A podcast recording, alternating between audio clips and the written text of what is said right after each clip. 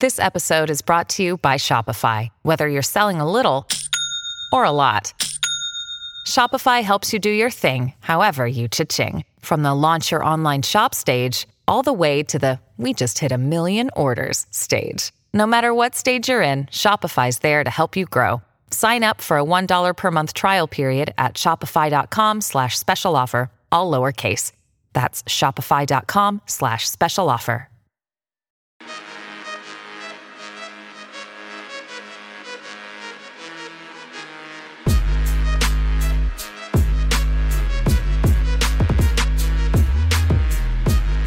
Willkommen zu Jeden Tag NBA, dem Podcast für Leute, die sich jeden Tag mit NBA beschäftigen wollen, was wir ja gerade auch wieder tun. Denn es ist Season Preview Zeit. Heute wird sich hier intensiv mit den Dallas Mavericks beschäftigt werden. Und dafür habe ich mal einen ganz neuen Gast hier bei Jeden Tag NBA am Start. Und das ist der Hans Schulze. Hey Hans. Hallo Jonathan, cool, dass du mich eingeladen hast.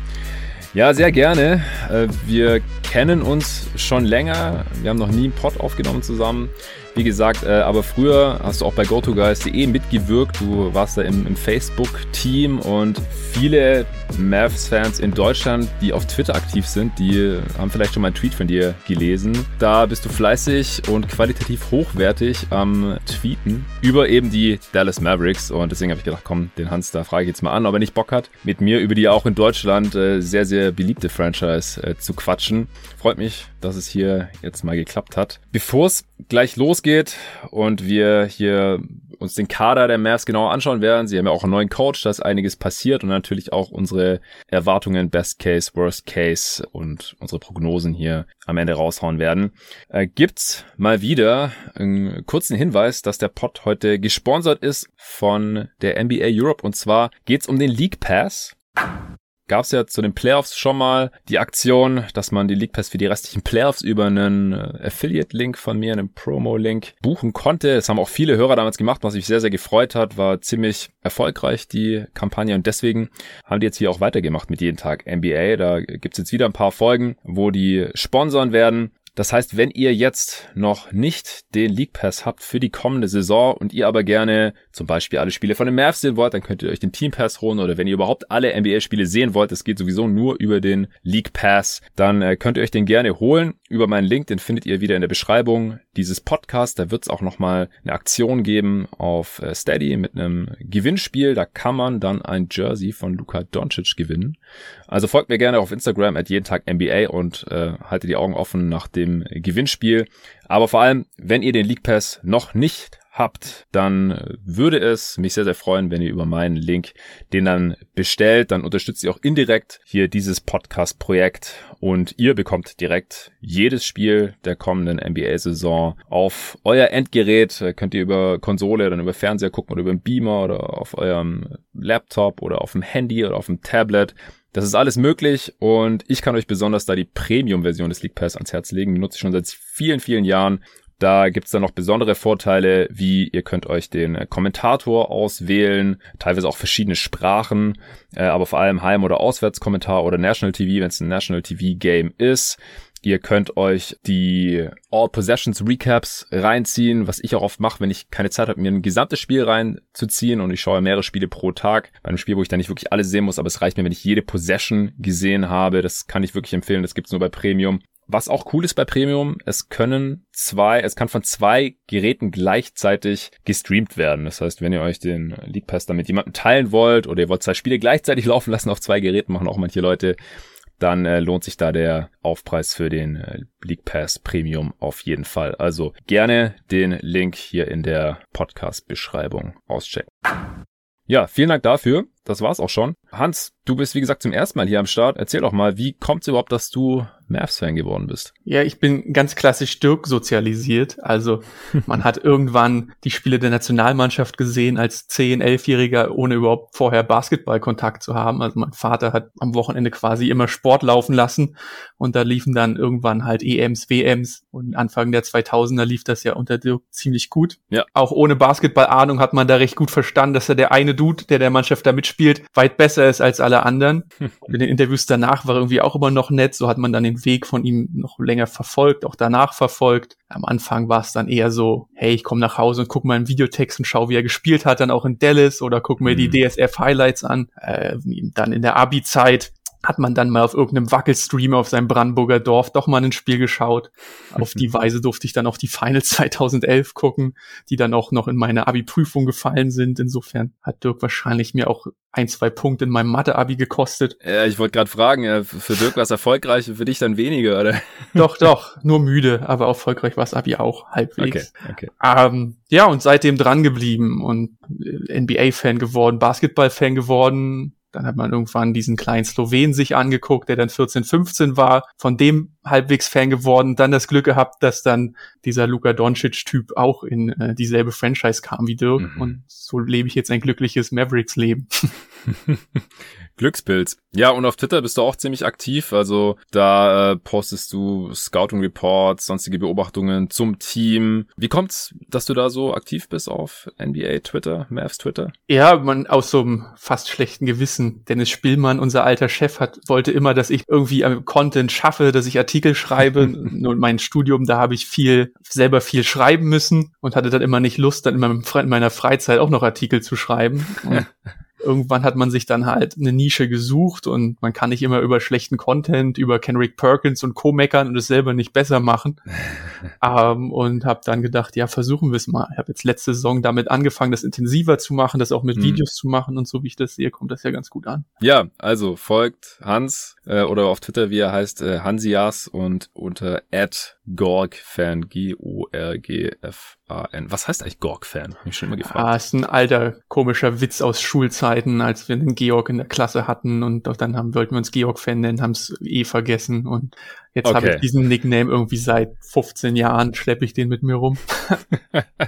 okay, quasi ein Inside-Joke. Ja. Okay, also du bist bestens äh, gewappnet, um äh, heute hier einen kleinen Deep Dive über die kommende Saison der Dallas Mavericks zu machen. Ist ja, wie gesagt, einiges passiert. Man war jetzt die letzten beiden Jahre in den Playoffs. Die Serien habe ich auch hier auch im, im Podcast gecovert und ist beide Male im Endeffekt an den LA Clippers gescheitert, trotz Heldentaten äh, von äh, Luka Doncic. Man äh, hat Porzingis immer noch im Kader, man hat auch Tim Hardaway Jr. gehalten jetzt in der Free Agency, man hat da jetzt keine großen Neuverpflichtungen machen können oder wollen. Man ist auch nicht über Capspace gegangen, sondern hat das Team eigentlich mehr oder weniger zusammengehalten. Reggie Bullock für die Mid-Level Exception reingeholt, Sterling Brown, jetzt noch Frank Likina, der vielleicht äh, noch einen Rosterplatz bekommt, also so ein paar ähm, Ex-Nix-Spieler abgegriffen, neben Porzingis. Äh, jetzt haben sich da schon ein paar angesammelt und Tim Hardaway Jr. ja auch. Ähm, also der Kader hat sich jetzt nicht so großartig verändert im Vergleich zur Vorsaison, aber man hat natürlich einen neuen Headcoach. Also mit Rick Carlisle ist ja auch der Meister Headcoach jetzt weg nach vielen, vielen Jahren. Jetzt die letzten Jahre hatte man nicht mehr die großen Playoff-Erfolge, wie gesagt, aber in der Regular Season, äh, da war ja auch immer irgendwie eine Bank, also großer Umbruch, ja auch im Front Office der Dallas Mavericks. Wie geht's dir denn jetzt so damit als Fan in der aktuellen Situation? Wie siehst du das, was da passiert ist in den letzten Monaten? Ich bin massiv unschlüssig, wie ich diese Offseason finden soll. Also auf dem Papier sind sie, wenn man sich nur den Kader anschaut, besser geworden. Josh Richardson ist gegangen, für den hat man noch eine Trade Exception bekommen hm. war in seiner Zeit in Dallas immer sehr unglücklich. Man hatte größere Erwartungen an ihn, hat gehofft, dass er als zweiter Ballhändler in der Starting Lineup helfen kann. Das hat nicht geklappt. Jetzt geht man halt stumpf den Weg, dass man einen 3D-Guy neben Luca stellt mit Reggie Bullock und auf dem Papier sollte man damit besser sein. Sterling Brown bringt noch ein bisschen Tiefe und ein Tilikina, der so wie sich Trey Burke momentan aufführt, wahrscheinlich den 15. Platz kriegen wird. ähm, bringt auch noch ein bisschen Tiefe. Insofern mit dem Kader habe ich jetzt nicht so viel zu meckern. Aber dann sucht man mal so ein bisschen raus und guckt sich so die letzten Jahre an und das, was immer kommuniziert wird. Ähm, großes Ziel der Mavericks war es halt nochmal, bevor Doncic großer Vertrag kickt, ab nächstem Jahr nochmal mhm. Capspace zu haben, nochmal was zu machen. Und dann kommt man halt zu dem Ergebnis, dass eben nichts passiert ist. Man hat Tim Hardaway gehalten, man hat nie diesen Capspace irgendwie in Qualitätsspieler investieren können. Ja. Äh, der Reggie Bullock ist der erste Spieler seit fünf Jahren, der einen Multijahr-Vertrag äh, unterschrieben hat und ein achtstelliges Gehalt bekommt. Der letzte war Harrison Barnes 2016. Ach, dazwischen krass. war noch mal DeAndre Jordan mit einem Jahr 20 Millionen, aber dazwischen hat man halt immer nur einstellige Millionenverträge ausgegeben ah. und immer Capspace gehabt und ist halt immer in die Leere gelaufen. Insofern mm. in, in dieser weiter rausgesuchten Perspektive ist es schon ein bisschen enttäuschend. Aber gerade dieses Jahr ist natürlich auch die Frage, was wäre möglich gewesen. Larry und Kawhi waren halt schon vor der Free Agency weg und übrig geblieben ist halt dann auch niemand mehr und dann muss man halt gucken, was man macht. Und hm. hat man Tim Hardaway halt zu einem relativ teamfreundlichen Vertrag nach hinten abnehmend unter gehalten. Damit ja. kann man dann damit leben. Und dann ist da noch der Elefant im Raum mit Kid. Sportlich habe ich jetzt noch keine Meinung zu ihm. Ähm, wird sich jetzt in der nächsten Zeit hoffentlich bilden. Am Donnerstag ist das erste Preseason-Spiel. Mhm. Aber ja, und die menschliche Perspektive kann man da halt auch nicht ausklammern als Fan. Und da an der Front bin ich schon ziemlich enttäuscht und entsetzt gewesen. Und der muss ja schon ordentliche Wiedergutmachungsarbeit jetzt leisten. Hm. Unterm Strich unschlüssig, was ich jetzt halten soll. Und schauen wir mal, wie es losgeht dann die Saison. Ja, und vielleicht noch zwei Sätze oder drei zum neuen Front Office der Mavs. Auch dazu kann man ja noch schwer was einschätzen. Nico Harrison, natürlich ein großer Name aus der Sportindustrie, aber vor allem aus der Sportschuhindustrie, hm. groß vernetzt, ähm, aber halt jetzt auch kein Cap-Guy, kein kreativer Vertragsmacher, was bei den Mavericks jetzt in den letzten Jahren eh nie der Fall war. Man war immer recht unkreativ, wenn man Deals gemacht hat oder Verträge gemacht hat. Da war nie irgendwie eine Besonderheit dabei. Man hofft wahrscheinlich jetzt nach wie vor, dass man mit Nico Harrison irgendwie große Namen anlocken kann. Mal. Aber ob das klappt, da bin ich jetzt auch schon wieder nach dieser Free Agency ein bisschen skeptischer allgemein hat der bisschen das, der frische Wind natürlich war der nötig. Also äh, Carlyle und Doncic haben sich wohl nicht mehr so vertragen. Ähm, Front Office ist auch seit Jahren nichts groß passiert. Wie gesagt, die Enttäuschungen sind angesprochen, dass man da mal neuen Wind einziehen lässt, ist okay. Ähm, und es war auch wichtig, denke ich, dass von außen jemand kam mit Nico Harrison und man jetzt nicht irgendeine interne Strohmann-Person genommen hat, äh, mhm. äh, die dann wieder von Cuban gelenkt wird, was ja auch immer ein Problem der Mavericks ist, dass Cuban relativ hands-on ist. Ist äh, Harrella Bob jetzt eigentlich offiziell raus? Dessen Vertrag ist zum 1. Oktober ausgelaufen, ja. Ah, also okay. man hat nach außen wahrnehmungsschonende Variante genommen, hat ihn nicht gefeuert, sein Vertrag lief aus und man hat ihn jetzt hm. einfach nicht verlängert. Ja, okay. Also verstehe. kompletter Neustart. Ja, traust du äh, Donny Nelson irgendwie nach? Sportlich, wie gesagt, ist die letzten Jahre nichts passiert. Er war ein wichtiger Mensch für all das, was passiert ist in den letzten 20 Jahren. Ja. Äh, Dirk hat ihm, man hat Dirk durch ihn bekommen. Aber hm. es war ein sehr konservativer GM. Man hat keine verrückten Sachen mit ihm gemacht. Äh, man hat dieses Capspace-Spiel gespielt. Ähm, ja, auch dort war eine Neustart möglich und jetzt auch wichtig. Insofern war es jetzt auch irgendwann mal Zeit, dort Abschied zu nehmen. Ja, ja, verstehe ich. Ja, wir quatschen natürlich nachher noch ein bisschen drüber, wie dieses Team unter Jason Kidd aussehen könnte. Aber ich denke so als äh, erster Überblick war das hier schon sehr, sehr gut. Kommen wir mal zum Kader erstmal zur Rotation, wer da spielen wird von den ganzen genannten Spielern. Wie denkst du, wird die Starting Five aussehen? Ja, also Kit hat ja direkt am ersten Trainingstag schon eine Arbeitsfassung der Starting Five veröffentlicht. Das ist mhm. Luca Hardaway Jr., Finney Smith, Christoph Porzingis und dann eben Dwight Powell. Also er will mit Porzingis auf der vier anfangen und Powell auf die fünf stellen. Mhm. Löst erstmal Augenrollen aus, weil das defensiv wie eine absolute Vollkatastrophe klingt, wenn man jetzt nur auf die Zahlen des letzten Jahres guckt. Also Lineups mit Porzingis und Powell hatten ein Defensivrating von 133. Uff. Nach meinen Recherchen das schlechteste überhaupt. Small Sample Size wahrscheinlich, ja, aber ja. Also so klein war sie dann auch nicht. Aber ja, diese Lineup hat letzte Saison 40 Minuten gespielt. Also wirklich, das ist dann Small Sample Size, 127 offensiv, 125 defensiv, komplett absurde Zahlen. aber wenn man dann noch mal weiter rausgeht in die Saison 1920, als es ja eigentlich ganz gut lief über das ganze Jahr bei den Mavericks, letzte Saison war ja mit vielen Schwankungen versehen. Dort kommt das exakt selbe Lineup, was Kit jetzt als Starting Lineup ausgewählt hat, auf 200 Minuten mhm. und hat ein Offensivrating von 120 und ein Defensivrating von 109 gehabt. Also wow. Netrating plus 11 und das damit kann man denke ich sehr gut arbeiten. Ja. Damals war nur Porzingis hatte noch eine Meniskus-OP weniger und Dwight Powell eine Achillessehnen-OP weniger. Ja. Und ähm, wenn man jetzt darauf hofft, dass sich das wiederholen lässt, hofft man eben darauf, dass die Gesundheit der beiden wieder so zurückkommt. Bei Porzingis bin ich da optimistischer als bei Paul. Ähm, ja, das wäre das Starting Lineup, was Kids sich jetzt überlebt hat. Ist natürlich jetzt idealerweise nicht das Lineup, mit dem sie zu Ende spielen. Da muss Porzingis eigentlich auf Center. Das sagen eigentlich alle Statistiken, dass die Mavericks dort wesentlich besser waren. Äh, das Starting Lineup mhm. letztes Jahr hatte ihn ja weitestgehend auf der 5. Das waren dann meistens Porzingis, Luca, Richardson, Finney Smith und Maxi Kleber. Das ja. war als Lineup über 400 Minuten, glaube ich, und Netrating von plus 12. Also schon sehr solide. Ja. Ähm, und jetzt kann man in dieses Lineup nochmal statt Richardson, der immer ein Fremdkörper war, Bullock dazu packen. Und damit hätte man dann auf der Zielgeraden schon ein ganz solides Lineup, in das man dann je nach Situation jemanden wie Hardaway, wenn man Offense braucht, packen kann. Äh, Brunson, wenn man Ballhandling hat, braucht, weil man viel Druck auf Luca hat, kann man dort reinwerfen. Ähm, so hat mhm. man jetzt eine schöne Flexibilität. Man ist natürlich darauf angewiesen, dass Porzingis auf fünf gerade defensiv funktioniert. Aber man hat eine gewisse Flexibilität, aber auch eine gewisse Stärke, finde ich dann dort. Ja, also das halte ich auf jeden Fall auch für die vielversprechendste Fünf, dann mit Porzingis auf der Fünf und äh, dafür halt ein, ein Wing mehr im Lineup oder halt eventuell Bronson. Aber dafür muss Porzingis halt auch wieder besser werden in der Defense. Vor allem halt als Rim Protector war er ja auch schon, auch schon in Dallas und vor allem halt auch in New York schon eher zu Beginn seiner Karriere, ist halt die Frage, ob er da nochmal hinkommen kann. Wie siehst du das jetzt so nach der letzten Saison? Also ich war auch lange noch eher Porzingis Optimist, äh, noch früh in der Saison, hab das glaube ich auch einmal in der Answering Machine oder ich habe mit, mit Arne habe ich mal sogar einen Pod oder ein Segment in dem Pod zu den Mavs aufgenommen und gesagt, ich erinnere ja, mich an eure Brandreden, ja. Ja, genau, also die, die Arne Brandrede. Äh, die, die Mavs haben sich dann ja auch sogar noch mal gefangen. Genau. Nur Porzingis wurde halt leider nicht so wirklich viel besser. Und da wird noch gesagt gehabt, das war glaube ich irgendwie so Ende Januar, Anfang Februar, nach dem ganz miesen Start der Mavs. Ja, gut, der Dude kommt gerade erst von der Verletzung zurück, äh, das wird schon wieder, so ungefähr. Und es wurde halt nicht so wirklich wieder. Glaubst du da jetzt gerade dran? Ich bin vorsichtig optimistisch, ja.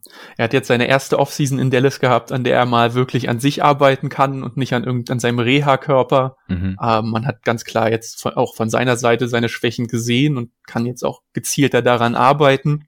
Ähm, Gerade offensiv muss er am Brett einfach effizienter werden. Sei es jetzt, es müssen ja nicht mal die Post-Ups sein, aber er hat in der Zone einen Abschluss von, glaube ich, 60 Prozent oder 58 Prozent, was Durchschnitt ist und was für 2,20 Meter einfach viel zu wenig ist. Da ja. muss einfach mehr kommen. Gerade bei den Post-Ups, jeder, der schon mal mit dem Rücken zum Korb gespielt hat, weiß, wie eklig es ist, wenn man so einen kleinen Dude hinten im Rücken hat, der immer auf Hinternhöhe so penetriert. und das ist ja nun bei Christaps der Alltag und da hilft ihm auch all die Core-Strengths nicht. Da braucht er halt tiefer Muskeln. Mhm. Und wenn man dort jetzt ansetzt, ihm vielleicht auch mal ein ordentliches Power-Dribbling beibringt, das sieht so technisch alles relativ roh aus bei ihm, dann kann das offensiv was werden. Und defensiv ist es halt die Frage, ob er dort wieder auf die Höhe kommt. Am Anfang der Saison hat er oft lahm im Kopf einfach auch gewirkt. Da hat er Rotation verpennt, er kam zu spät bei seinem eigenen Mann an oder hat die Hilfen nicht gesehen. Äh, hat dann dazu geführt auch, dass seine Quote am Ring jetzt, glaube ich, auch dort 58, 60 Prozent zugelassen als Ringverteidiger.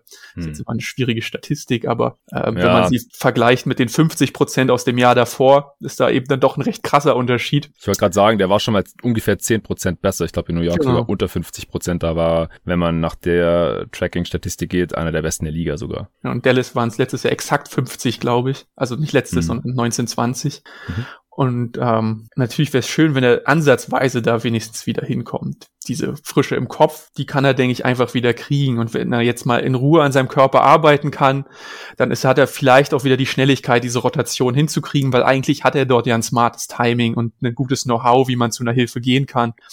Ähm, und gerade mit Maxi mhm. an seiner Seite waren das immer sehr potente Defensiv-Lineups 1920. Äh, so ist das ganze Scheitern der Mavs Defense jetzt nicht nur an Christaps. Auch Maxi hatte große Probleme letztes Jahr nach seiner Covid-Erkrankung. Ist er nie wieder richtig zurückgekommen. Ähm, mhm. Ja, zurück zu Christaps ich würde denken, dass er es schafft, halbwegs, wenn er bei 52, 53 Prozent ist, beklage ich mich nicht. Und das wäre für die Mavericks halt schon sehr wichtig, wenn man vielleicht als Ziel ausgibt, sprechen wir noch drüber, irgendwie eine knapp durchschnittliche, überdurchschnittliche Defense zu haben.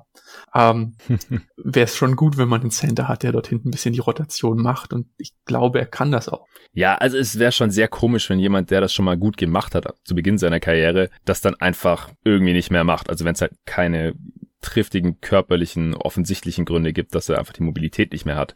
Aber da kann man halt darauf hoffen, dass halt die Defense auch Kopfsache ist, Einstellungssache auch ein, ein Stück weit und dass er da vielleicht einfach äh, nicht so mit, mit dem Kopf drin war in der, in der letzten Saison. Das sehe ich schon auch aus einigermaßen realistisch an, immer noch, auch aus den von dir genannten Gründen. Wenn äh, es nicht passieren sollte, ist dann immer noch KP auf der 5 die beste Closing Lineup? Es gibt kaum andere Optionen. Also, wenn man jetzt hm. einen Center daneben stellt, einen anderen und KP auf die 4 rückt, dann ist man defensiv ja noch schlimmer unterwegs, weil man einfach auch keine guten defensiven Center hat. Dwight Powell ist sehr engagiert, aber hm. nicht gut, lässt sich von allen wegschubsen. Stets bemüht. Willie Colley Stein ist noch viel bemühter, aber hat keine Ahnung, was er die ganze Zeit macht. Hm. Und Moses Brown weiß man nicht, Boban kennt man die Schwächen auch. Also ich ja. sehe da jetzt nicht, wie das als dauerhafte Lösung klappen soll. Gerade wenn man dann in wichtige Spiele geht, ist man dann so angreifbar in Switches, wenn man mit den zwei Großen spielt, die jetzt alle, kein Center von denen kann irgendwie einen Guard vor sich halten. Ähm, und wenn dann mit Christaps und noch einem Center, das sind zwei solcher Mismatches rumlaufen und Luca, der auch nicht unbedingt ein sensationeller 1 gegen 1 Verteidiger ist, auch er ist bemüht, aber trägt halt auch viel Last in der Offense. Ja sehe jetzt nicht, wie das klappen soll. Insofern die beste Möglichkeit ist es dann einfach mit drei defensiv versierten Wings, Bullock, Hardaway, Kleber, dann versuchen, dieses Loch aufzufangen. Siehst du Hardaway als defensiv versiert? Ich glaube, ich habe, meinte Dorian Finney-Smith. da musste ich jetzt gerade mal nachhaken. Ja. Nein, also Hardaway hat letzte Saison oder sogar schon vor zwei Saisons entdeckt, dass man Offensivfouls ziehen kann. Seitdem macht er das mit großer Leidenschaft, wirft er sich überall rein. Aber im 1 gegen 1 ist er auch sehr aktiv, aber auch viel Fake aktiv. Da wird er dann doch mhm. öfter einfach mal geschlagen. Ja, ja, das äh, hätte ich jetzt auch so gesehen. Ähm, siehst du einen klassischen Breakout-Kandidaten bei den Mavs, der einen größeren Sprung machen könnte jetzt in der kommenden Saison? Ja, über Chris Dabbs haben wir schon gesprochen, dass wenn der wieder gesund ist, ist jetzt kein Sprung in seinem gesamten Skillset ja, zu so seiner Comeback. Zu seiner New York-Zeit ist es jetzt kein Sprung, aber wenn er dorthin wieder käme, wäre das schon ein kleiner Breakout in den physischen Fähigkeiten. Mhm. Ähm, sind ja auch so Sachen, die schon enorm helfen würde, wenn er wieder mehr Fouls ziehen würde. Er hat letzte Saison drei Freiwürfe pro Spiel genommen, als zwei Meter zwanzig großer Center. Davor waren es fünf, in New York waren es mal fast acht. Also da ist eine, ja. komplett was weggebrochen in seinem Spiel. Und wenn diese Dimension wieder reinkäme, wenn er auch mal vom High Post mit einem Dribbling, mit langen Beinen zum Korb käme, ohne dass er dann irgendwelche Schritte zur Seite noch macht, sondern den Kontakt halt aufnimmt dann würde das seine Offense enorm gut tun, dann würde seine Effizienz steigen, dann würden allgemein seine Punkte steigen und damit würden auch das, die Außenwahrnehmung in der Offense wieder besser werden und auch in der Defense, wenn er dort ein Anker ist, dann reden die Leute wieder plötzlich ganz anders über ihn. Insofern wäre das schon ein kleiner Breakout. Ich meine, der ja. junge Mann musste sich jetzt nach der Serie gegen, den, gegen die Clippers viel Mist anhören, ähm, hm. weil er eben dort einen sehr gut bezahlter Ryan Anderson war. Wenn er aus dieser Rolle mal wieder ausbrechen könnte, wäre das mhm. schon ein kleiner Breakout. Ansonsten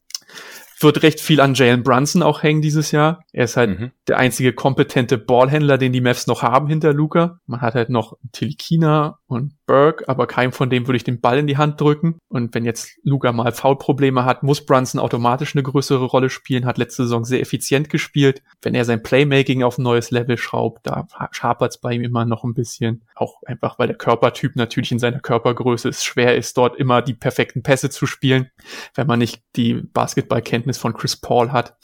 Ähm, aber ja, wenn er dort die Lücke schließt, ein perfekter Backup für Luca ist und eventuell auch mal neben Luca so ein bisschen die Rolle als sechsten Mann einnehmen kann, dann wäre das auch ein Breakout-Kandidat und ein langweiliger Tipp, weil Sophomore wäre natürlich auch Josh Green, wobei wir bei dem auch nochmal über vielleicht zu wenig Minuten sprechen. Aber auf dem Papier ist das einfach so ein perfekter Fit, wenn er seine Würfe treffen würde, was auch ein recht großes Wenn ist. Ähm, er hat einfach so viele Skills, die direkt neben Luca sehr gut aussehen. Er kann engagiert verteidigen, noch nicht gut, aber er hat alle Anlagen dafür. Mhm. Ähm, er greift sehr gut Closeouts an und hat daraus fast die beste Übersicht neben Luca. Also wenn er zum Korb kommt, spielt er wunderbare Pässe irgendwie auf die Dreierschützen, lässt den Ball mhm. in Bewegung ähm, und wäre damit eine wunderbare Ergänzung für die Rotation. Allerdings, wenn der Wurf natürlich nicht fällt, äh, wird es schwer für ihn einen Platz in der Rotation zu kriegen und auch, was man so über Kit in seiner Zeit in Milwaukee hört, ist er jetzt auch nicht derjenige, der am fehlertolerantesten ist bei jungen Spielern. Äh, mhm. Und Josh Green ist ab und zu auch schon mal recht wild unterwegs.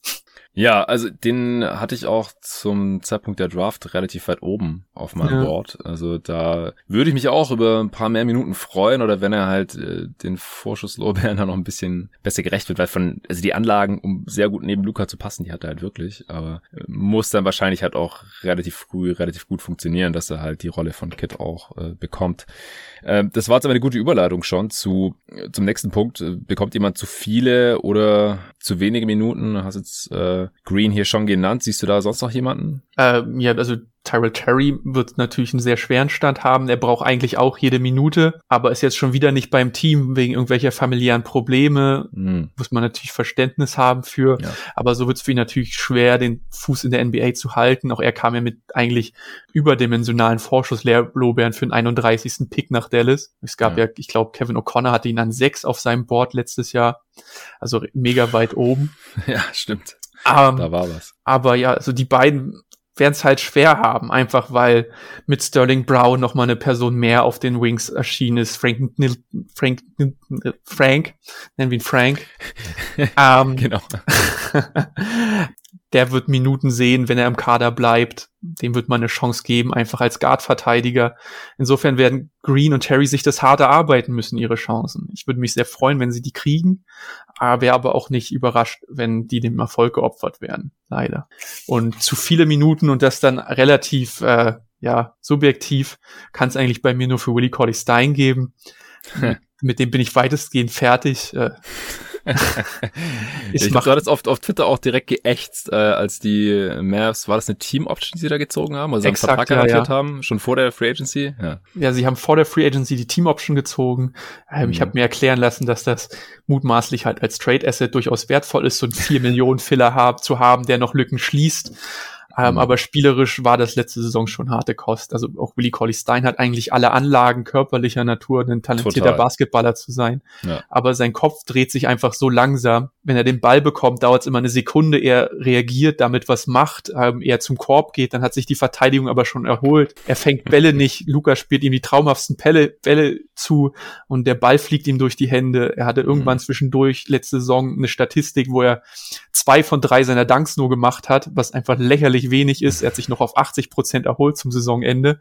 Okay. Aber auch das ist nicht so viel. Ja. Also das möchte ich mir eigentlich nicht mehr angucken. Dann lieber Moses Brown eine Chance geben, äh, der ein bisschen eine Wildcard ist. Weiß ja. man auch nicht, was man von ihm kriegt. Hat jetzt ja nur bei Thunder mal Minuten, ein paar Minuten gekriegt. Um, ähm, aber Willie Colley Stein möchte ich nicht mehr in einer relevanten Rolle sehen. Das war ein guter Case. Hast du wen, den du noch als Insider hast? Nee, also ich weiß halt echt nicht, ob Dwight Paul starten sollte. Das haben wir ja vorhin schon ja. angerissen. Ob der dann zu viele Minuten spielt und dann hat auch ein Kleber zum Beispiel im Umkehrschluss vielleicht zu wenige. Und mhm. dass er halt eigentlich in diese beste fünf und eigentlich dann auch in die Starting Five gehört. Ich denke, das ist einigermaßen klar. Aber ansonsten äh, kann ich mich dir da nur anschließen. Wir haben es vorhin auch schon kurz angerissen, dass ja Kid als Head Coach ja einerseits schon seine Chancen hatte in Brooklyn und Milwaukee, dass es halt auch nicht so toll aussah dann. Er ist aus Milwaukee weggegangen und danach äh, sind sie direkt zum besten Team im Osten geworden, so mehr oder weniger. Äh, was natürlich auch daran lag, äh, dass sie damals dann Brook Lopez noch ins Team reingeholt haben. Es war nicht der exakt selbe Kader, aber es wurden dann halt Sachen unter Coach Bud vor allem in der Regular Season dann erstmal hat schon deutlich besser gemacht als noch unter Jason Kidd. Es ist auch mittlerweile auch relativ legendär, dass äh, in dem amerikanischen äh, Podcast bei den Kollegen von Dunked On, dass die eine Aufnahme gemacht haben, also die Head Coaches durchgerankt und haben gerade darüber gesprochen, dass Jason Kidd der schlechteste Head Coach der gesamten Liga ist und dann kam auf Twitter die Meldung, dass er gefeuert wurde. Also das war gutes Timing. Äh, jetzt war er bei den Lakers Assistant Coach, hat er auch die Championship mitgenommen, auch als Spieler hat er ja die Championship mitgenommen. Also weiß ja theoretisch wahrscheinlich schon, was es braucht, was ein Team braucht, um halt erfolgreich zu sein in dieser Liga. Aber ich glaube, es gibt auch schon berechtigte Zweifel daran, ob er so gut ist wie Rick Carlisle oder sogar irgendwie besser jetzt für dieses Team, weil ähm, ja, Carlisle ist halt einfach eine relativ hohe Messlatte. Ist da jetzt schon irgendwas durchgesickert oder hast du irgendwas mitgenommen von dem, was er auch selber gesagt hat, wie dieses Team spielen wird unter ihm? Also durchgesickert ist nichts. Also offensiv hat er gesagt, wird der Ball in Lukas Hand bleiben, aber alles andere wäre auch ein großer Schocker gewesen. ja, gut. Das hätten du dich auch noch hinbekommen. Ja, ehrlich gesagt, viel mehr braucht es in der Regular Season auch nicht. Also, mhm. Dieses, auch unter Rick Carlisle ist die Komplexität der Mavs Offense in den letzten zwei Jahren schon enorm zurückgegangen. Rick Carlisle ja eigentlich jemand, der sehr gerne viele Systeme spielt, viel Ballbewegung drin hat, ähm, aber auch der hat ja letzte Saison schon aufgegeben und Luca den Ball gegeben und Platz machen lassen. Und wenn das in der Offense jetzt wiederkommt und Kid sagt, wir machen genau dasselbe, vielleicht mit ein paar High-Post-Touches mehr für Porzingis, dann wird sich da an der offensiven Qualität nicht viel ändern und auch im Spielstil nicht viel ändern. Auch so in Sachen Pace ist Kid jetzt in seiner Zeit in den anderen Teams ähm, nie groß von Carlisles Fußstapfen abgewichen. Also die Bucks-Teams wie die Nets-Teams waren sehr langsam, die Mavericks spielen seit eh und je sehr langsam äh, auch Luka Doncic ist jetzt kein Spieler, der die ganze Zeit Tempo macht. Insofern werden die Mavericks wahrscheinlich weiter relativ langsam spielen, werden ihre mhm. heliozentrische Luka-Offense spielen. Und ähm, das Einzige, was vielleicht so ein bisschen eine neue Nuance sein kann, die Kid zumindest in seinen Stops vorher betont hat und die sich auch direkt in Zahlen wiedergespiegelt hat, war einfach, dass man ein bisschen mehr auf Fast Breaks pusht. Dass man mhm. direkt versucht, mit einem schnellen Pass mal zum Score zu kommen. Aber wenn das nicht ist, da möchte er dann trotzdem ins Setplay. Er hat sich ja mal recht alle abfällig über äh, Space and Pace geäußert, meinte, dass diese Pace komplett eine überbewertete Statistik ist, die auf die man überhaupt nicht achten sollte. Mhm. Ähm, und insofern glaube ich jetzt nicht, dass die Mavericks da versuchen werden, jetzt permanent in den ersten acht Sekunden einen Abschluss zu bekommen. Und ja, die Pace, ich meine, da hat er ja nicht Unrecht. Das ist ja. ja an sich noch kein Qualitätsmerkmal. Wenn man schnell abschließt, heißt es nicht, dass es eine gute Offense ist. Das ist ja eher eine beschreibende ja. Statistik, weil Abschluss kann auch ein Turnover sein oder ein Fehlwurf. Und wenn man schlecht verteidigt, dann hat man auch eine schnelle, äh, also wenn die Gegner schnell zum Abschluss kommen, dann ja. hat man halt in der Regel auch eine hohe Spielpace. Deswegen bietet sich da auch immer an, mal nur äh, auf die offensive Pace zu schauen zum Beispiel. Aber klar, man kann sicherlich auch mit einem Passer wie, wie Doncic oder wenn er selber einen Rebound holt, kann er bestimmt auch gute Outlet-Pässe mal spielen oder Hit-Pässe. Das haben wir bisher noch nicht so viel gesehen. Das, da kann man vielleicht mal easy Layups in Transition oder Dunks nach Runouts mitnehmen. Äh, aber ich denke auch, wenn das nicht passiert, dann werden wir da wieder viel Halbfeld sehen. Er hat ja aber auch gesagt, dass Luca seinen Teammates mehr vertrauen soll, was immer so ein bisschen durch die Blume gesagt ist, äh, lass die anderen auch mal ein bisschen was machen. Aber dafür haben sie jetzt auch nicht so wirklich das Spielermaterial. Du hast ja vorhin auch schon angesprochen. Eigentlich maximal Jalen Brunson, der noch als Playmaker wahrscheinlich ja. dann aber auch von der Bank noch was machen kann. Das Narrativ ging mir auch in diesen Pressekonferenzen dann zu seiner Einführung und auch noch mit Donny Nelson, als der noch da war, ging mir das sehr auf den Keks. Weil hm. eben, was sind die Alternativen? Natürlich kann man den Ball Porzingis geben, aber er hat ja letzte Saison recht eindrucksvoll bewiesen, dass er eben zu dem Zeitpunkt nicht die Qualität hatte, da effizient draus abzuschließen. Ja. Und ähm, ein ganzes Spiel Hardaway Pull-ups muss ich mir jetzt auch nicht angucken. Und dann bleibt eben nur noch Jane Brunson. Und ich glaube, Luca ist von der Persönlichkeit der Letzte, der seinen Mitspieler nicht vertraut, aber er will ja, am Ende auch Spiele gewinnen und ich glaube, Luca versteht, dass das vor allem über ihn geht. Ähm, und ja. wenn man ihm kompetente Leute an die Seite stellt, äh, Goran Dragic, wäre wahrscheinlich ein Wunschkandidat gewesen, an dem man jetzt spektakulär bis jetzt zumindest gescheitert ist. Dann ist er, glaube ich, der Letzte, der den Ball dann nicht abgibt und auch mal Offball bewegt. Gerade Olympia mit Slowenien, die sind regelmäßig mal, ist Luca dort mal unten Katz gelaufen und hat auch mal Spot-Up-Würfe sich kreieren lassen von anderen. Also dieses mhm. Narrativ halte ich für überbewertet, ja. Ja, ja, also ich glaube auch, also der Typ hat äh, in der vorletzten Saison, also Doncic, als 20-Jähriger schon die beste Offense der Liga angeführt. Also ich glaube, ja. dem muss man jetzt nicht unbedingt erklären, wie eine gute NBA-Offense zu funktionieren hat. Dragic, äh, witzigerweise, in meiner letzten Preview, die ich vorhin aufgenommen habe mit Tobi zu den Toronto Raptors, konntest du jetzt natürlich noch nicht hören, weil er noch nicht draußen ist, haben wir auch über ihn gesprochen und uns halt gefragt, so, wann wird der Typ getradet? Nicht ob, weil das hat er eigentlich selber schon verraten, dass das das Ziel ist. Jetzt muss er erstmal wahrscheinlich noch ein bisschen bisschen in Toronto ran, bis die einen Trade für ihn gefunden haben oder wird noch ein bisschen geshowcased oder so. Aber ich denke auch früher oder später wird er getradet und da ähm, wären dann die Mavs wahrscheinlich nach wie vor noch eins der präferierten Ziele, auch wenn sie, wann war das, vorletzte Saison? Oder letzte. Da haben sie doch einen Trade für Dragic ausgeschlagen gehabt. Ja, ich glaube, das war Anfang letzter Saison. Das irgendwie auch kurz vorher aus, weil man irgendwen wieder nicht haben wollte, weil man ein bisschen knauserig war, wieder nicht bezahlen wollte, ist das wieder auseinandergefallen. Ja, zu Beginn der Offseason. Ja. ja genau. Ja, also mal sehen, ob, ob der noch kommt. Äh, gibt's da schon hypothetische Trade-Pakete in der Mavs-Bubble dann für Dragic? Nee, also man kann sich die schön reden. Ich glaube, Toronto hat jetzt kein größeres Interesse, einen Zwei-Jahres-Deal von Dwight Powell nochmal aufzunehmen. Er ist immerhin Kanadier, oder? Eben, er könnte groß Identifikation schaffen. Er ist auch Starter, das muss man ja dazu sagen. Er ist der Ah ja. Starting Center der Dallas Mavericks. Mhm. Da muss man dann an Toronto wahrscheinlich auch noch draufzahlen, zumindest aus Sicht des Mavs Front Office. ähm, aber wahrscheinlich ist es dann so eine Konstellation Paul, Willie Corley Stein und Josh Green und ein Zweitrunden-Pick. Weiß nicht, ob mich das überzeugt als Toronto, ob ich diese zwei Jahre, dieser zwei oder dieses eine, zwei Jahre Dwight Powell und dieses eine Jahr Willie Corley Stein mir dann antue auf meinen Büchern finanziell. Nur für Ja. Josh Green, der bisher auch eine Idee bisher nur geblieben ist. Ja, vor allem haben die auch gerade erst Cam Birch gesigned, einen anderen kanadischen Big, für auch nicht so wenig Geld.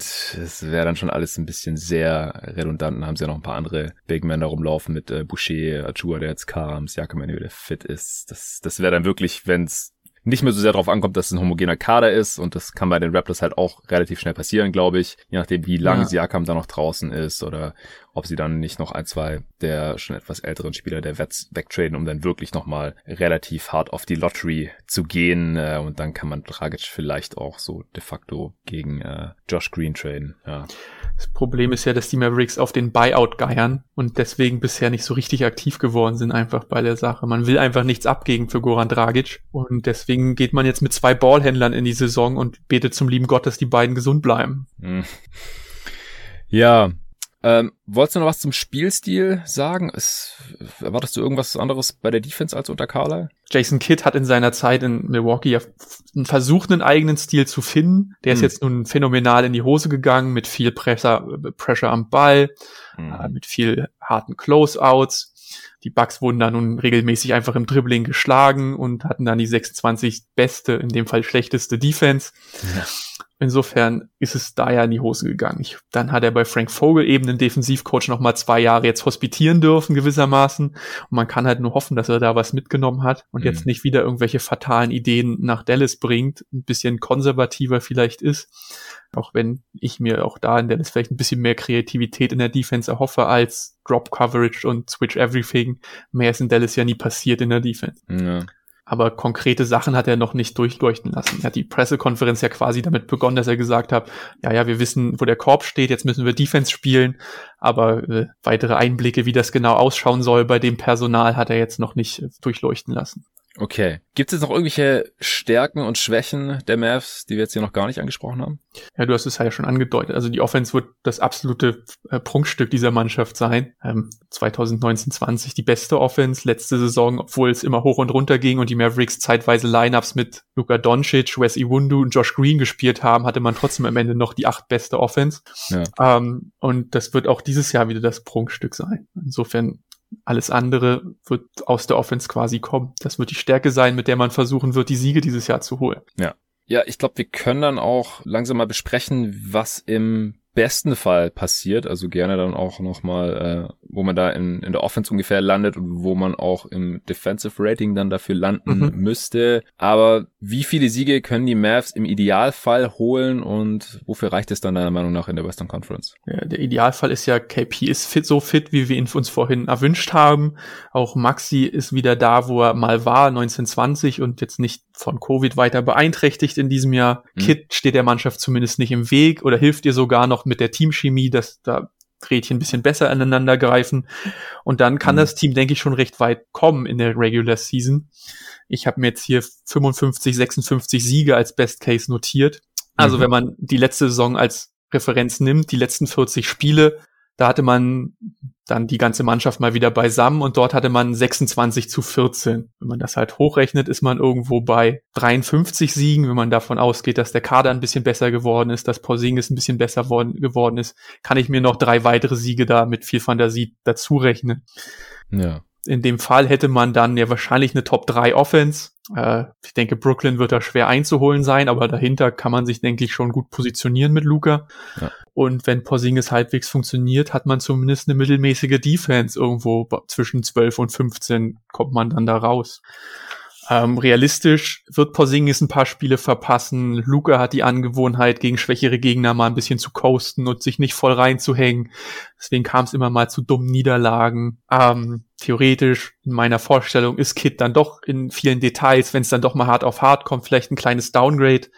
Und da würde ich dann einfach diese Siege von letztem Jahr hochrechnen mit leicht verbessertem Kader und käme dann irgendwo bei 50, 51 raus. Aber Best Case war im mittleren 50er Bereich. Genau, damit wäre man irgendwie Zweiter, Dritter könnte man im Westen werden, wenn es eng bleibt. Ähm, ja, doch, das sehe ich schon auch. Also, ich habe auch die letzten beiden Saisons, glaube ich, schon bei den Previous die immer so ein bisschen überschätzt, einfach weil Luca so gut ist. Und wenn der halt einen halbwegs funktionierenden und fitten Kader neben sich hat, dann denke ich halt auch, dass er spätestens jetzt in der, der vierten Saison dann mal über die 50 kommen kann. Also im, im, im Best Case auf jeden Fall im mittleren 50er-Bereich, sage ich schon auch. Ähm, gib mir eine Zahl. Äh, 56 ist mein 56. Best Case. Ja, doch. Also da gehe ich jetzt einfach mal mit. Und äh, Realistic Case hast du jetzt gerade auch schon angeschnitten, aber ähm, ganz kurz noch der Worst Case. Worst Case ist, alle sind natürlich verletzt und angeschlagen. Äh, Luca hat irgendwann die Schnauze voll, wird wieder zum Wampen-Luca, weil er sich nicht reinhängen muss. Und Kit ist ein Arschloch zu allen und dann ist das Team mit Luca immer noch gut genug für 45 Siege. Ja, also ich glaube auch, also letzte Saison hatte man nach dem Netrating wäre man in der 82 Spiele Saison auf umgerechnet 47 Siege gekommen. Und das war ja schon ziemlich nah am Worst Case eigentlich. Ja. Also auch hier wieder, ja, der Worst Case beinhaltet nicht, Luca fällt die halbe Saison aus, weil wenn der beste Spieler und Superstar des Teams die halbe Saison fehlt, dann ist jedes Team im Arsch. Das geht nicht an den Mavs so, das ist uninteressant zu diskutieren. Aber an realistisch erwartbaren Sachen, die irgendwie schief laufen können, wir haben es jetzt hier auch schon besprochen, also KP hat keinen Bounceback hier, verteidigt immer noch schlecht und man hat auch sonst keine tollen Optionen irgendwie auf der 5, vor allem nicht für die Defense. Und man äh, hat nicht besonders viel Playmaking abseits von Luca und dann reicht's aus meiner Sicht auch trotzdem wahrscheinlich wieder mindestens zu dem, was man letzte Saison gesehen hat. Ja, genau. Also, also knapp außerhalb des Play-ins sollte schon das Minimalziel, also das nicht Minimalziel sein, aber der Floor sein für diese Mannschaft. Platz sechs dann, ja. Ja, gerade mit den Problemen, die Denver und die Clippers beispielsweise haben. Ähm, das sind ja zwei direkte Konkurrenten, die die ganze Saison gehandicapt sein werden ich sehe jetzt auch die Lakers jetzt nicht jedes Spiel mit Vollgas angehen. Insofern werden da einfach Teams sein, vor denen man stehen kann, wenn man es halbwegs gesund über die Zeit bringt. Ja, also der Westen ist halt schon super tough. Ich glaube, da kann man im Worst Case schon ins Play-In reinfallen. Ja, mit 45 also Siegen ist das, das auch realistisch. Ja. ja, genau, das würde ich halt auch sagen. Ja. Also 45, 46, sowas. Worst Case ähm, würde ich dann jetzt auch mal festhalten. Und dann äh, halt Play-in auf Platz sieben oder vielleicht sogar acht. Also das kann schon sein, wenn es da genug Teams gibt, die halt so um die 50 holen. Ja, die Warriors kommen wieder. Ja, Warriors, äh, Lakers, Nuggets hatte ich das auch beim mhm. ersten Power Ranking vor einer Weile hier bei jeden Tag NBA auch drüber. Suns und Jazz wahrscheinlich auch wieder. Und dann ähm, ist man halt schon auf Platz sechs. Ja, im, selbst im, im Realistic Case, aber im, im Worst Case ist man dann halt noch weiter unten. Im mittleren 40er Bereich. Ähm, du hast jetzt schon gerade dein, äh, deine Erwartung gespoilert. Äh, die Over-Underline äh, wollte ich aber gerne noch dazu sagen. Und die liegt bei 48,5 habe ich da gefunden. Ich auch, ja. ja. Einmal 47,5. Ja, äh, was war jetzt deine Zahl vorher? Ich, ich habe noch versucht wegzuhören. Ach so. Bist du drüber oder drunter? Definitiv drüber. Also 51, 52 wäre für mich okay. die Erwartung diese Saison, die man holen kann, realistisch. Ja, ich denke auch. Also 50 plus sollten eigentlich drin sein. Ich meine, wir haben jetzt eigentlich noch fast gar nicht so viel über Luka Doncic gesprochen, aber der ja, ist immer ja. noch so jung, dass es komisch wäre, wenn er sich nicht weiterentwickelt, oder? Wenn er nicht mal noch mal irgendwo besser wird. Ja, es würde ja schon reichen, wenn er 80 Prozent seiner Freiwürfe treffen Zum würde. Beispiel, Damit ja. wäre der Mannschaft schon enorm geholfen. Und ja, natürlich, ne, gerade im Körper, in der Fitness ist man mit in seinem Alter eben auch noch gar nicht so weit entwickelt, dass man ähm, da von der körperlichen Prime reden kann. Insofern, wenn er allein in Fitness und Athletik nochmal mittelfristig ein Level draufpackt, äh, dass er auch im vierten Viertel eben nicht komplett aus der Puste ausschaut, äh, dann ja, macht er schon nochmal einen Schritt nach vorne. Vielleicht jetzt nicht in absoluten Zahlen, wenn Jason Kidd jetzt wirklich durchzieht mit, er muss den anderen vertrauen, aber wenn es in der Effizienz nochmal eine Stufe höher wird, ähm, und wenn er dann der Best Case auch eintritt, dann reden wir hier über einen MVP-Kandidaten dieses Jahr. Ja, Kandidat war er eigentlich auch schon letzte Saison, da war das Team dann aber einfach auch zu schlecht. Ich denke auch, dass er ein relativ heißer Kandidat ist, aber dafür braucht man dann halt auch die mindestens 50 Siege. Drunter wird's dann schwierig. Also wenn die Mavs in ihren Best Case reinkommen, dann ist er da ein ganz, ganz heißer Anwärter auf die MVP-Trophäe. Das sehe ich auf jeden Fall auch so. Okay, dann äh, logge ich das mal ein. Wir sind beide over und bei über 50 Siegen. Ja, kommen wir zum letzten Punkt auf der Tagesordnung und äh, das stelle ich den Gästen immer frei. Ähm, über welchen interessanten Aspekt wolltest du noch sprechen, über den wir jetzt hier vielleicht noch gar nicht gesprochen haben? Ja, was ich mir aufgeschrieben habe, haben wir schon angeschnitten, dass okay. einfach noch ein Trade passieren muss. Die, der Kader ist so unrund irgendwie strukturiert mit zwei Ballhändlern und aber fünf mhm. Centern. dass dort noch irgendwie eine Balance her muss, dass man darauf achten sollte, ist durchaus erwartbar. Ähm, insofern würde ich jetzt noch auf eine Sache eingehen, die wir auch im Vorfeld gefragt wurden, nämlich was wir uns vom Coaching-Staff erwarten. Ah, ja. ähm, dass äh, der vermeintlich auch unerfahren ist, was ich jetzt aber persönlich gar nicht so sehe. Hat mit Sean Sweeney ja Jason Kitts Langzeit Assistenten mit dabei. Daryl Armstrong ist lange Zeit schon in der Mavs-Franchise immer im Coaching-Staff. Und mit mhm. Igor Kokoschkov hat man ja eben auch einen dieser, der lange Zeit einer der glänzendsten Assistenten in der Liga war, jetzt im Coaching-Staff. Ähm, jetzt seine ja. Ausflüge als als Head Coach in der NBA und auch in der Euroleague waren jetzt nicht so glanzhaft, aber das stellt ja seine Skills als Assistent und gerade als Luca sehr nahestehender Trainer ähm, nicht in Abrede. Insofern würde ich den Coaching-Stuff an der Stelle außerhalb von Jason Kidd jetzt nicht so kritisch sehen. Die anderen Namen ähm, kann ich jetzt nichts zu sagen, weil die auch alle keine Erfahrung groß haben als Coach. Ja, ich auch nicht. Kokoschkov kann ich was zu sagen, denn er war Phoenix Suns Head Coach. Ich fand, der wurde da immer ein bisschen schlechter gemacht, als er wahrscheinlich war. Ist natürlich immer schwierig zu bewerten von außen, aber er hatte halt den Lockerroom nicht so als äh, Nicht-Amerikaner. Äh, das ist jetzt bei Jason Kidd als Ex-Spieler dann wahrscheinlich nicht so das Problem. Also ich denke auch, dass er ein Top-Assistant sein kann und er kennt Luca ja auch sehr gut. Er war ja auch schon Nationaltrainer von Slowenien eben. Also ich denke, das ist da auch ein, ein sehr, sehr guter Fit. Nee, ähm, ich bin sehr, sehr gespannt, was wir da vor allem von Jason Kidd sehen werden. Ich will ihn jetzt auch nicht irgendwie vorverurteilen. Wir haben schon öfter gesehen, dass ehemalige Headcoaches, die am Anfang nicht so überzeugt haben, dann wenn sie nochmal ein paar Jahre Assistant waren, danach bessere Headcoaches wurden. Das will ich ihm jetzt auch nicht absprechen, aber er tritt da jetzt halt schon in relativ große Fußstapfen von äh, Rick Carlisle. Ja, wir sind äh, jetzt fast durch. Ich schau grad mal, ja, ja, Aufnahme ist noch gut in einer Stunde, also da bleibt auch noch Zeit, kurz über das beste Asset der Dallas Mavericks zu sprechen. Äh, du hast ja gerade gesagt, die müssen eigentlich noch einen Trade machen. Also, was jetzt hier rein theoretisch das beste Asset oder wer den höchsten Trade-Wert hätte in diesem Kader, das ist glaube ich klar, Luka Doncic, aber der wird nicht getradet. Von daher ist es natürlich uninteressant äh, zu erwähnen. Danach ist es gar nicht so einfach, äh, haben wir vor dem Podcast schon festgestellt. Hast du dir irgendwas aufgeschrieben? Zählt die Trade Exception? oh Gott, das ist eine Trade Exception. Es ist äh, kein gutes Zeichen. Sonst ist die Lage sehr traurig. Also, man, sonst wird man ja immer die Jungspieler reinwerfen, aber Tyrell Terry und Josh Green werden jetzt auch, da wird niemand Schlange stehen. Picks sind auch schwierig. Der nächstes Jahr geht erstmal wieder nach New York. Ähm, diesen, dieses Jahr darf man nicht traden, den danach auch wieder nicht. Insofern reden wir jetzt über Picks in drei Jahren. Mhm. Jetzt auch nicht so heiß genommen, gerade weil Luca eben in drei Jahren auch noch da ist und der Pick wahrscheinlich dann auch keine Goldware sein wird. Ja. Und dann muss man halt in die Liste der Rotationsspieler gucken. Und da würde ich jetzt, angenommen, er zeigt jetzt recht bald, dass er auch wieder halbwegs gesund ist, einfach Maxi Kleber nennen, mit zwei Jahren Vertrag, absoluter Value Contract, kann guten Teams immer helfen, mhm. solider Rollenspieler. Ja, sonst ist die Lage halt sehr arm, einfach an Assets, wo Teams sagen, ja, den hätte ich gern. Ähm, Maxi Kleber, das ist das Problem natürlich, dass denen ja vor allem dann auch eher Winning-Teams haben wollten äh, und die dann eher unbereitwillig ihren Ballhändler dann wahrscheinlich nach Dallas schicken. Ja, ja, definitiv. Also Maxi Kleber ist auch ein absoluter Winnow-Spieler und in seiner Prime aktuell, aber vom Skillset her, wenn fit, auf jeden Fall äh, seine 9 Millionen Gehalt mehr als wert. Das zweite Vertragsjahr ist auch nicht voll garantiert. Das macht es noch mal ein bisschen wertvoller. Würde ich jetzt auch mitgehen. Also ansonsten sehe ich jetzt auch nicht so die Value Deals.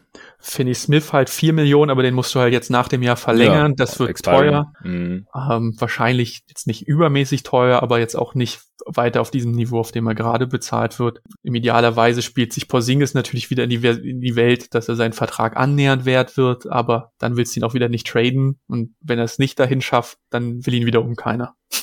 Ja, das ist dann auch die letzte Kategorie hier, der schlechteste Vertrag. Also wenn Porzingis nicht besser spielt, dann ist es eine ziemliche Katastrophe, dass er in der folgenden Saison 34 Millionen bekommt und dann nochmal 36 Millionen Play Option, die er dann sicherlich auch ziehen würde. Ja, Oder siehst du einen noch schlechteren? Nee, das, also dahinter ist ja die Sache relativ moderat gestaltet. Ab nächstes ja. Jahr kriegt dann Lukas Deal und die anderen Verträge sind ja alle sehr moderat gehalten. Insofern fällt da ja kaum einer an die Kategorie, äh, dass man überhaupt darüber reden müsste, dass es ein schlechter Deal ist. Die Mavericks haben in den letzten Jahren, dadurch, dass sie keine achtstelligen Verträge abgeschlossen haben, halt sehr viele Value-Deals einfach abgeschlossen. Insofern äh, ja. bleibt Porzingis als einziger übrig. Ja, ich denke auch. Ja, vielleicht noch eine letzte Frage. Normalerweise gehe ich da jetzt hier in diesen Regular Season Previews noch nicht so sehr drauf ein, aber Denkst du, es ist wahrscheinlich, dass Luka Doncic und die Mavs ihre erste Playoff-Serie vielleicht gewinnen können dann im April? Ich halte es schon für wahrscheinlicher. Ähm, die Frage ist da dann wirklich, wie gut ist Jason Kidd an der Stelle? Mm, stimmt. Das ist letztlich die Frage, die er beantworten muss bis dahin, weil vorher in der Regular Season haben wir darüber gesprochen, bin ich der Meinung, werden wir es jetzt noch nicht so merken, aber wenn es auf die kleinen Details ankommt, wird es halt dann wichtig sein, wie gut er ist. Ähm, natürlich hängt es immer vom Matchup ab und ich würde mich freuen, wenn wir im Falle der Playoffs mal nicht gegen die Clippers spielen, die einfach ein absolutes Albtraum-Matchup sind. Und Wahrscheinlich dann im, im 4-5-Matchup oder so, wenn Kawhi. Ja, diesmal so mit Heimvorteil dann oder so. Ja, ja, genau. Und dann wieder sieben Spiele und naja. Ja die Clippers sind halt perfekt dafür gemacht, sich gegen die Mavericks zu wehren, aber äh, alle anderen Teams, gegen die hat man, denke ich, eine Chance, gegen sie zu gewinnen. Ähm, vielleicht keine 80% Chance, aber um die 50 ist es dann gegen Teams wie Utah oder die Suns durchaus, meiner Meinung nach. Ja, und es wird dann wahrscheinlich auch entscheidend, weil das hat die Mavs halt gerade jetzt in den letzten Playoffs auch immer wieder gekillt, ist, dass entweder Luca ein bisschen mehr Hilfe bekommt, also die Last nicht so sehr auf seinen mhm. Schultern wiegt, weil Luca war im vierten Viertel dann immer so platt, dass äh, er es einfach nicht mehr in der Form bringen konnte. Das Leistungsniveau ist dann da abgefallen und die Mavs haben teilweise Führungen verspielt oder enge Spiele dann verloren. Das war schon sehr, sehr, sehr, sehr schade. Äh, oder dass er halt eventuell das auch durch eigenes Conditioning, weil er diesmal weiß, wann die Saison anfängt zum Beispiel, richten kann und, und dann halt einfach noch fitter ist im vierten Viertel. Oder dass er mehr Freiwürfe trifft und so halt äh, Spiele nicht unnötig äh, knapp sind, weil in den Playoffs da, was hat er getroffen, so um die 50 Prozent, glaube ich. Ich habe es ja im Podcast Ja, knapp drüber, glaube ich. Ja, also da ist auf jeden Fall noch Luft nach oben und dann hätte man ja eventuell schon diese Playoff-Serie gewinnen können. Ich hatte die Mavs schon ein bisschen voreilig, wie es im Nachhinein herausgestellt hat, hier im Pod, ja schon als Sieger der Serie oder haushoher Favorit nach den ersten paar Spielen ja, wie die meisten. deklariert. Ja, also ich meine statistisch gesehen, ja eben, war es halt auch relativ unwahrscheinlich, dass die Clippers das nochmal drehen. Das war schon auch ein heftiger, heftiger Coaching-Job auch von Tyron Lue. Ähm, wie gesagt, damals alles im Pod schon lang und breit erklärt. Aber ich kann mir schon vorstellen, dass es dieses Jahr dann mal reicht bei einem besseren Matchup. Oder wie gesagt, Luca ähm, verbessert sich hier und da noch ein bisschen oder bekommt ein bisschen Hilfe dann vielleicht auch nach einem Trade. Wird spannend. Ja. Dann äh, vielen, vielen Dank, Hans. Wir haben es geschafft. Ich, ich fand es war ein sehr, sehr gelungenes Debüt. Ich habe dir sehr, sehr gerne auch zugehört. Deswegen habe ich in dem Pod mich jetzt auch mal etwas stärker zurückgehalten, wie vielleicht dem einen oder anderen aufgefallen ist. Aber ich finde, man kann dir super zuhören. Sehr angenehme Stimme und inhaltlich natürlich auch top. Da habe ich gar nichts anderes erwartet. Äh, folgt dem Mann auf jeden Fall auf Twitter.